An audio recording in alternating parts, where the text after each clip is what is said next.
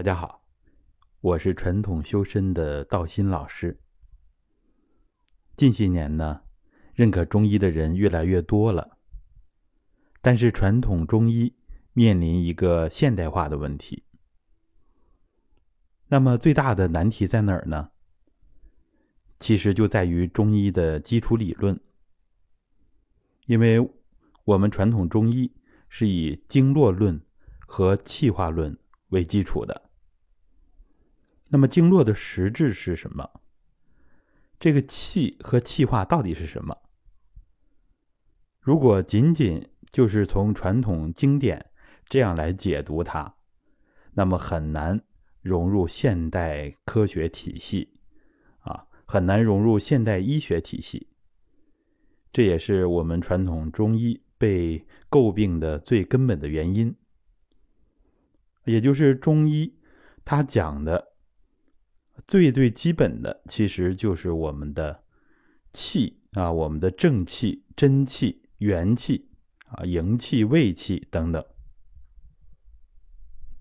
这个学说听起来最玄妙，但是呢，它又行之有效。那么，如何来让我们的中医被更多的人认可？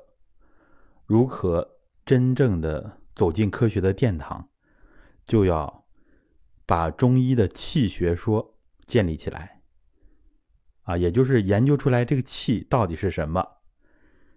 这一方面需要专业严格的科学实验，啊，严谨求实的态度来做；另一方面需要我们大众，啊，一起来实践它。大家一起通过中医气学的。尤其它的功法，来验证它的效果。那么，如果有一定量的大数据的支撑，那么在我们的民间就会有一个非常好的群众基础。那么这些大数据将为未来中医的真正现代化打下一个坚实的基础。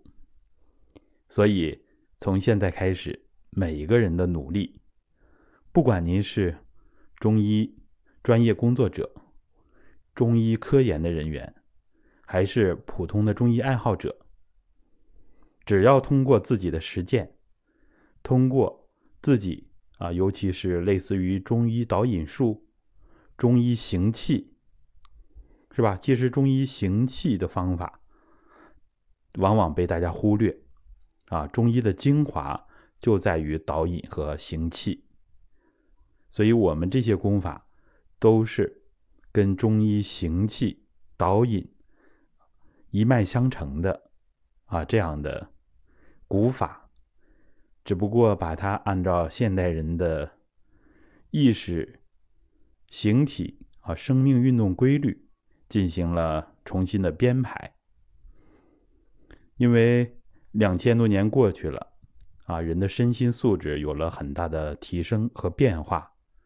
疾病的频谱也在变化，所以中医现代化必然要求它的基础理论、它的方法论啊，具体的我们大家应用的方法都要现代化，这是一个宏大的工程。